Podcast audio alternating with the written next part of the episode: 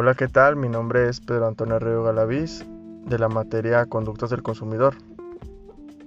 En este podcast hablaremos sobre las teorías de personalidad y los cinco temperamentos básicos. En esta noche nos estará acompañando un experto en, en el tema que a continuación se presentará. Hola, ¿qué tal? Mi nombre es Luis Martínez y yo los estaré acompañando esta noche acerca de este tema. Ok, Pedro, ¿cuáles son los factores que influyen en la conducta del consumidor? Ok, excelente pregunta, compañero. Se pueden definir como dos factores actuales que, que pueden influir en la conducta del consumidor, entre ellos el factor interno y el factor externo. ¿Qué incluye el factor interno? El, el factor interno incluye el estilo de vida, la cultura, la motivación, la edad, la personalidad y la percepción.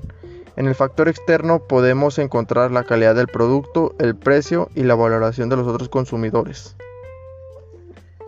Ok, perfecto. Pedro, ¿a qué te refieres con la personalidad? Se define personalidad a las características psicológicas internas que determinan y reflejan la forma que el individuo responde a su ambiente. Ok, ¿qué teorías existen acerca de la personalidad? Mira Luis, te mencionaré tres teorías. Existe la teoría económica. La compra del consumidor está orientada a la satisfacción máxima. Tiene mucho que ver con la relación del costo. La segunda teoría es la teoría psicológico-social. Tiene variables, entre ellas se encuentra la necesidad, el deseo y la personalidad, y, está influenciada bajo el entorno social. Y la tercera teoría conductual esa teoría es la teoría conductual del aprendizaje. Consta del aprendizaje mediante los estímulos que a la vez modifican el comportamiento del consumidor. Ok, ¿y el temperamento tiene que ver mucho en esto? Muy bien. ¿Y cuáles son estos temperamentos?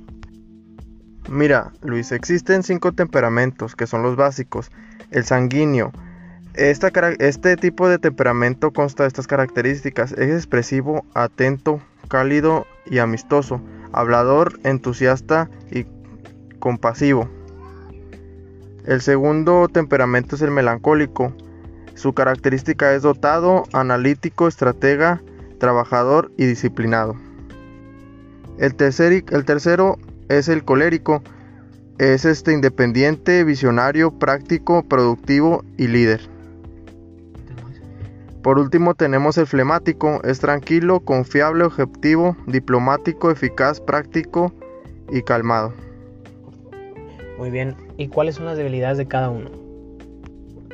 La debilidad del sanguíneo es indisciplinado, inestable, productivo, exagerado. La, la, la debilidad del melancólico es variable, autocentrado, vengativo y susceptible. Eh, la, de la de colérico es frío, no emocional, autosuficiente, impetuoso, dominante y rencoroso. Y por último, la de flemático no tiene motivación, es moroso, egoísta e indeciso. Ok, compañero Luis, entonces la psicología sí juega realmente un papel muy importante en la conducta del consumidor.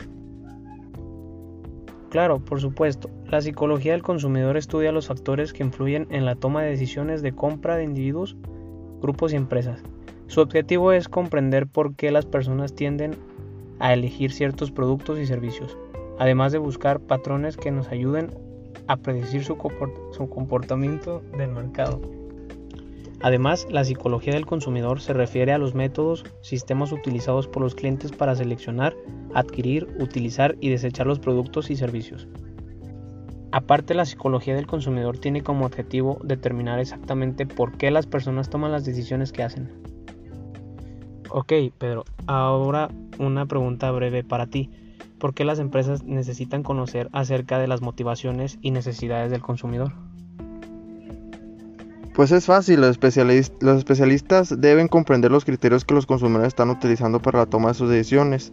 Compra para poder competir con el éxito en el mercado. Una vez que los especialistas en el marketing extienden este comportamiento, pueden formular planes de marketing diseñados para ayudar a que su producto o servicio sea el que elijan los consumidores, lo que deberían conducir a un mayor resultado para el negocio o empresa.